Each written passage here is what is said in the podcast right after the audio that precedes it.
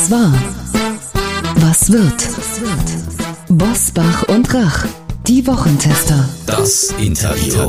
Powered bei Redaktionsnetzwerk Deutschland und Kölner Stadtanzeiger. Und hier sind die Wochentester. Wolfgang Bosbach und Christian Rach. Hallo und herzlich willkommen, Christian Rach hier aus Hamburg. Ein fröhliches Hallo auch von Wolfgang Bosbach aus Bergisch Gladbach. Sie hören eine Interviewfolge der Wochentester mit dem Musiker Michael Patrick Kelly. Warum er poetisch idealistisches Friedensgelaber nicht mag und lieber humanitär aktiv wirkt, das verrät er uns jetzt. Heute zu Gast bei den Wochentestern Michael Patrick Kelly. Der Musiker verrät, warum er bei seinen Konzerten eine Schweigeminute eingeführt hat und warum die Frauen für seinen größten Hit Beautiful Madness verantwortlich sind. Er zählt zu den meistgespielten Musikern im deutschen Radio und geht fast nach drei Jahren Corona-Zwangspause endlich wieder auf Tour. Mit seinem neuen Album Boats, dessen Initialen stehen für Based on a True Story. Zum Auftakt hören wir direkt mal rein ins neue Album.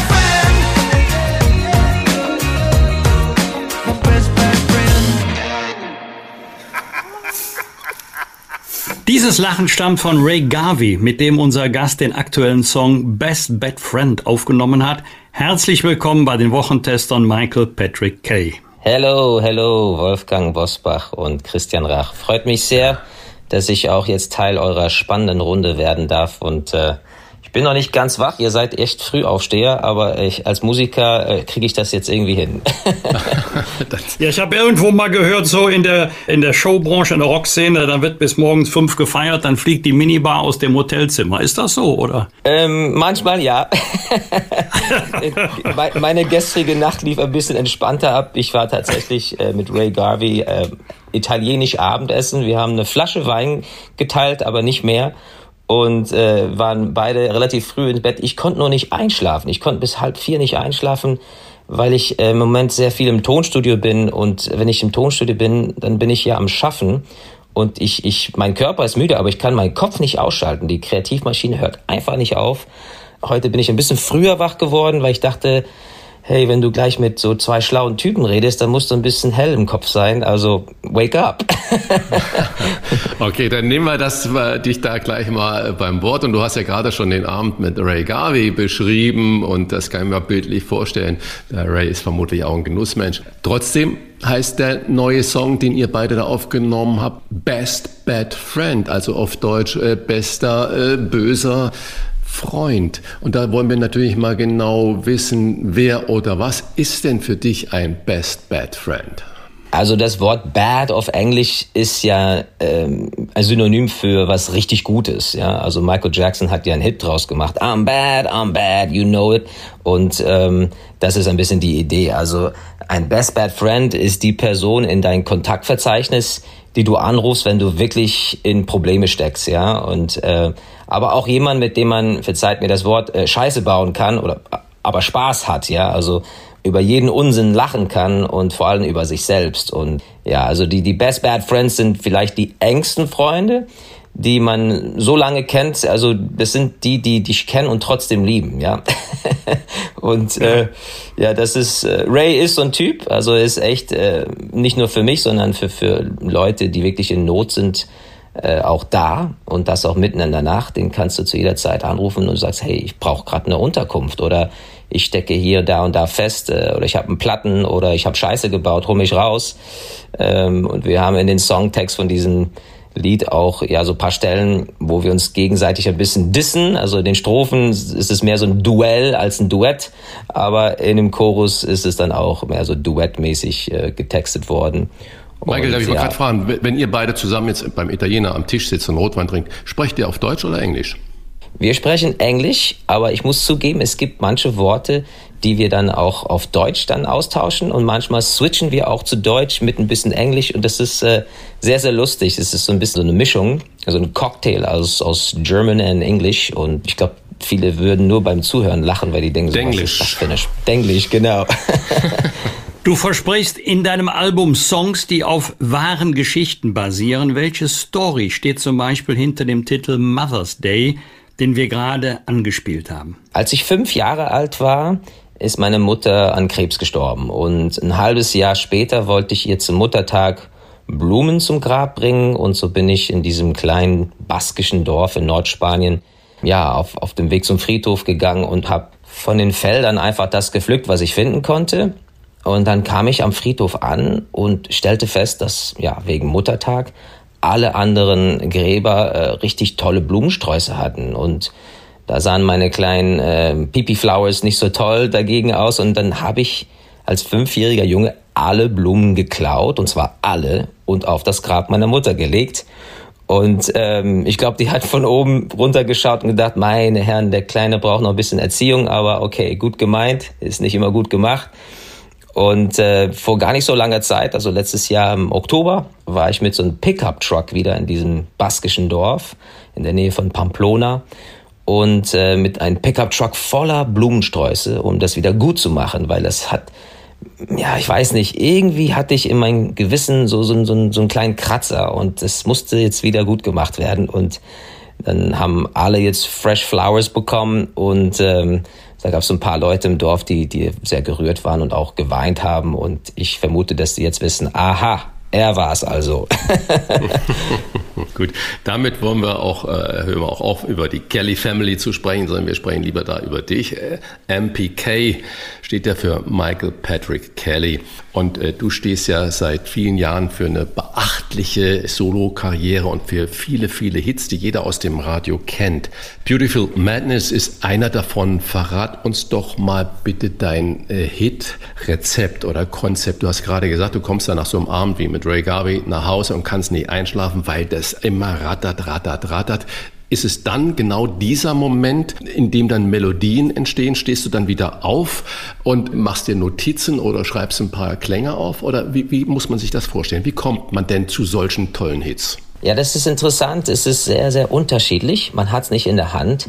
Also ich kann nicht schlafen, wenn ich jetzt so im Studio bin, weil ich bin ja wie besessen. Man fühlt sich eigentlich tatsächlich besessen. Also Inspiration ist ja auch etwas, was irgendwie auch von außen kommt. Ne? Der Sänger von Coldplay hat mal gesagt, äh, Songs don't come from us, Songs come to us. Und da ist wirklich was dran.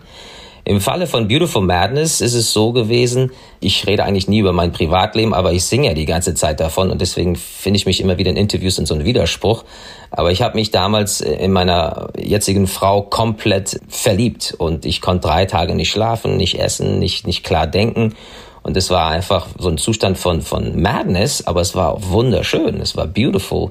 Und das ist sozusagen die Inspiration für dieses Lied. Und ähm, aber um jetzt die Frage mit, äh, wie schreibt man einen Hit zu beantworten, ich glaube, wenn, wenn alle Künstler das wüssten, dann, dann boah, da würden wir uns natürlich alle freuen. Was ich auf jeden Fall mache, wenn ich Songs schreibe, ich frage ganz normale Leute. Natürlich habe ich so ein Expertenteam aus der Musikbranche, aber ich frage die Putzfrau, ich frage Taxifahrer, ich frage die ganz normalen Leute, die die Musik dann hören werden, was sie toll finden. Und ich frage vor allem Frauen. Mir ist es ganz wichtig, auch eine Frauenquote zu, zu haben, die, sage ich mal, meinem Publikum entspricht.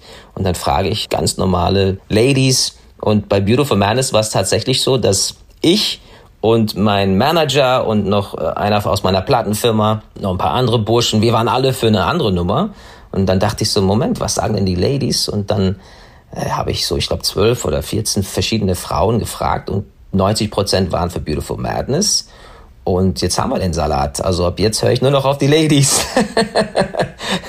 mein bisher größter Hit. Wahnsinn. Also schon, schon verrückt.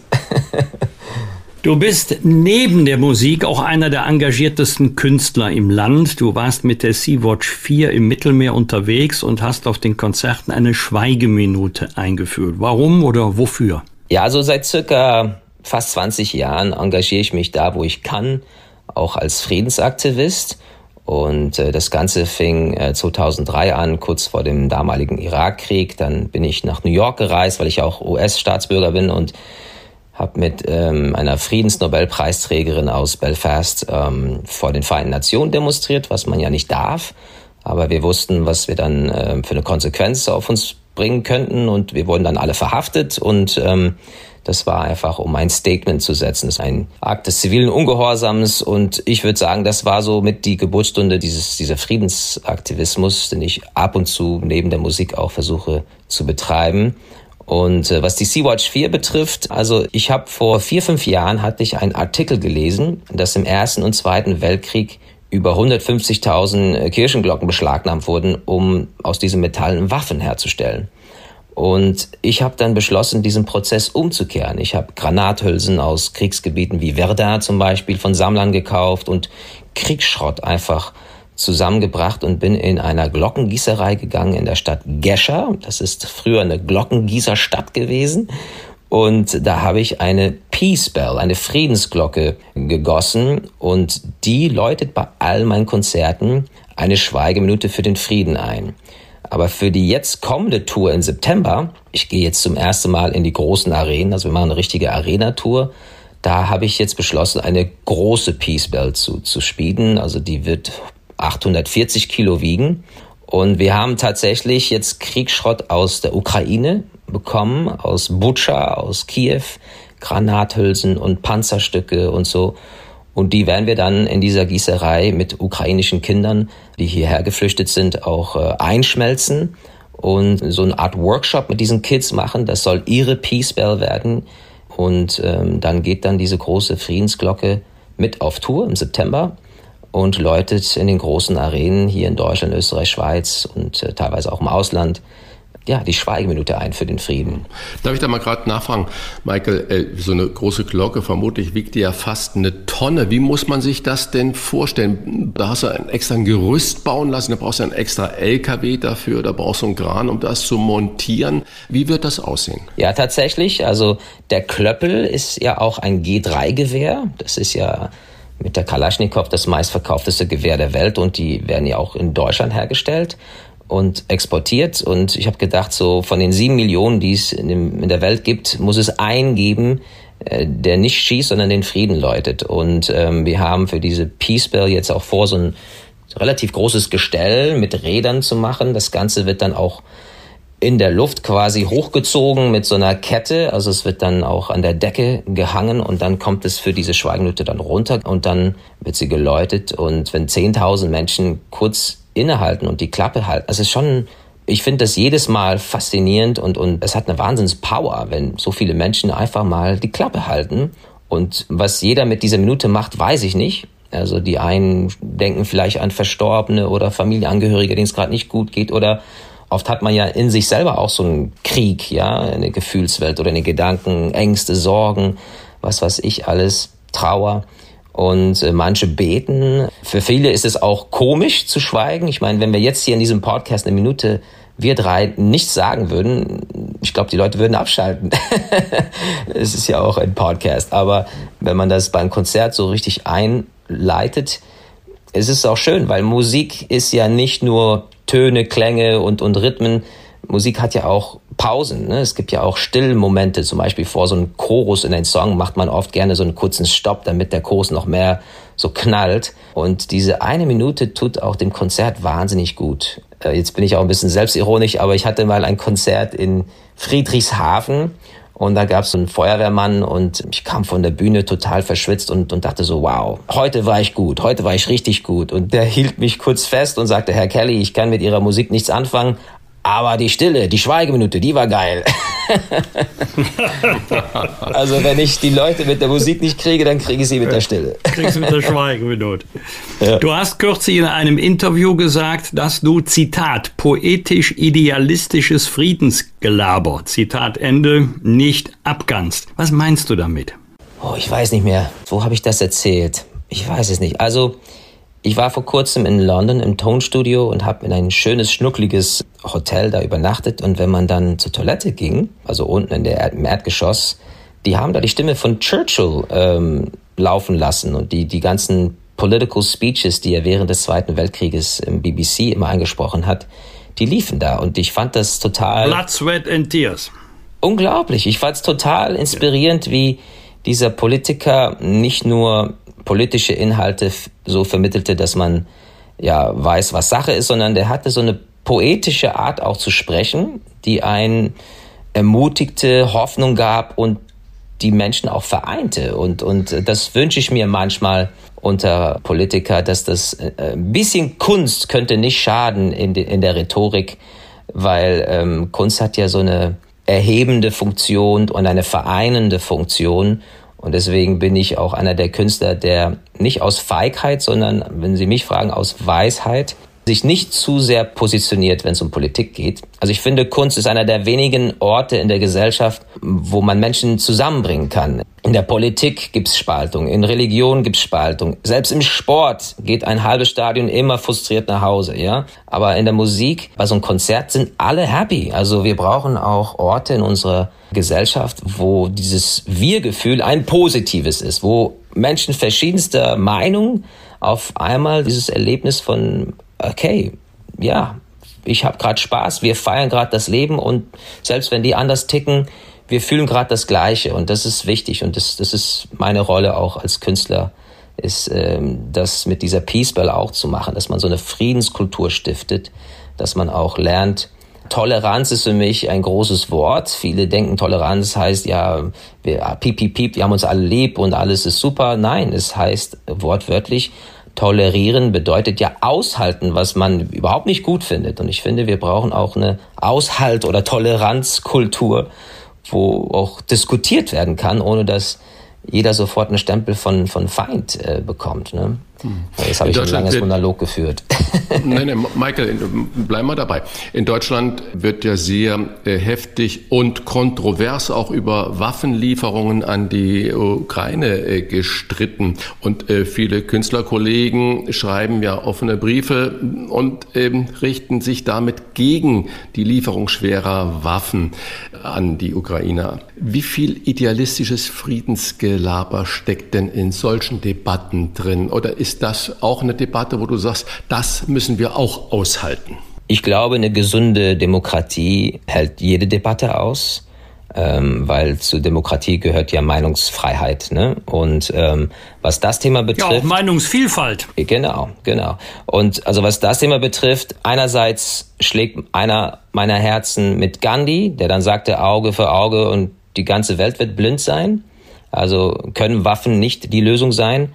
Andererseits, wenn ich jetzt in der Ukraine wäre und hätte deine Family und will mich und uns und das Land schützen, würde ich sagen, schickt uns bitte mehr Waffen. Also das ist eine sehr, sehr schwere Frage. Und ich tue mich sehr, sehr schwer, da jetzt äh, 100% pazifistisch zu sein. Gleichzeitig habe ich ein bisschen Sorge, dass aus diesem Krieg auch ein neues Syrien werden könnte, der dann einfach endlos geht und die internationalen Interessen da auch eine Rolle mitspielen und ja, sehr, sehr schwer zu beantworten. Da bin ich ehrlich gesagt raus.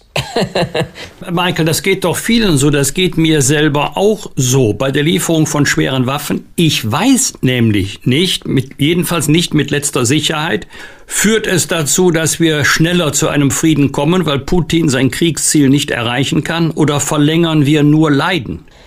Boah, also ich bin jetzt nicht, wie Sie, Herr, Herr Bosbach, ein, ein Fachmann in Sachen Politik, aber ich habe einen guten Freund, der auch ähm, US-Präsidenten und englische Premierminister berät, also politischer Berater.